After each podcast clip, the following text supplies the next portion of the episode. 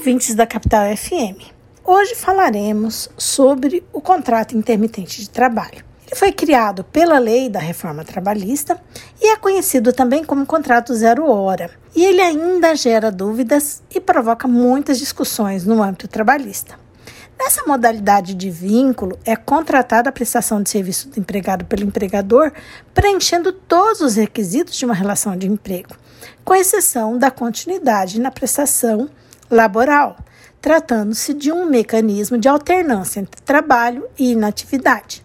Diferentemente dos vínculos habituais de emprego, essa relação não possui uma carga horária, uma jornada obrigatória e pré-definida de trabalho, visto que a jornada de um empregado sob o contrato intermitente não é estipulada por lei, existindo apenas a jornada máxima, que não deve ultrapassar a 8 horas diárias, 44 horas semanais ou 220 horas mensais, como qualquer outro empregado. Na verdade, o trabalhador fica à disposição do empregador, aguardando para ser chamado e sem remuneração. Se não for convocado, nada recebe. Se for, recebe todas as verbas trabalhistas, a incluídos salários, 13 terceiro, férias, FGTS e outros que forem incidentes.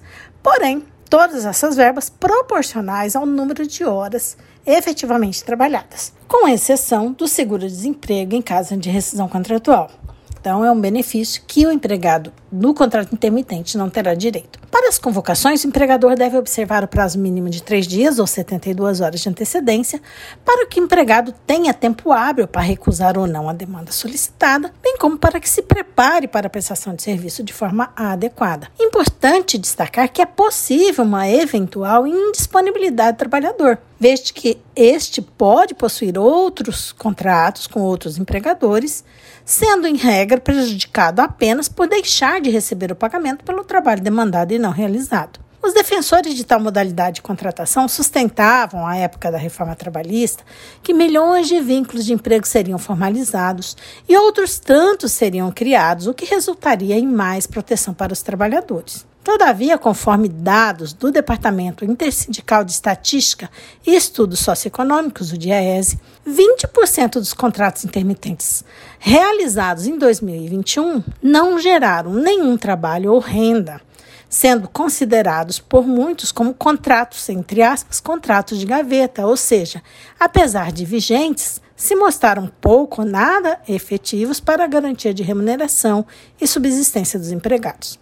Outro exemplo do insucesso do contrato intermitente é o dado que foi colhido em dezembro de 2021, quando, apesar de ser um mês em que são abertos inúmeros postos de trabalho é, e terem sido realmente celebrados vários contratos no mês de novembro como preparação para o período de Natal e Ano Novo, 46% dos contratos intermitentes deste período não registraram nenhuma atividade.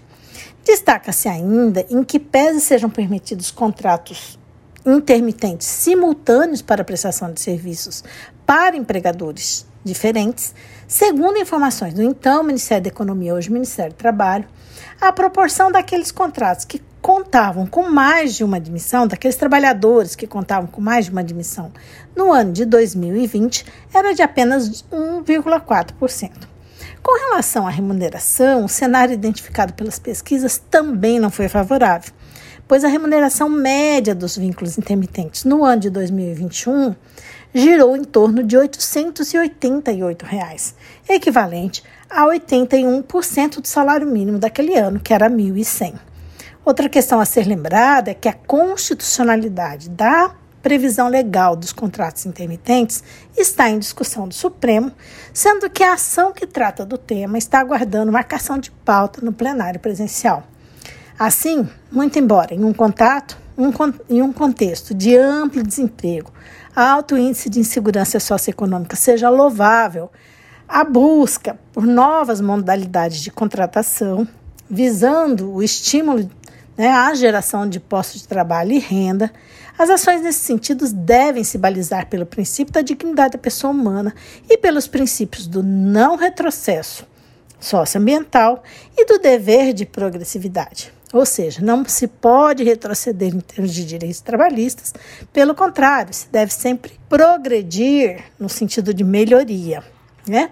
Porque devemos garantir o acesso aos direitos, pelo menos os direitos básicos do trabalhador. Mas o que parece é que o contrato intermitente tem se convertido em pouco tempo de trabalho efetivo e em baixíssimos rendimentos, sem que garanta condições para a subsistência do trabalhador com dignidade. Temos que repensá-lo, então, no nosso entendimento. Esse podcast teve a participação de Carla Leal e Tamires Batistas de Souza, membros do grupo de pesquisa sobre meio ambiente e trabalho da UFMT, o GPMAT.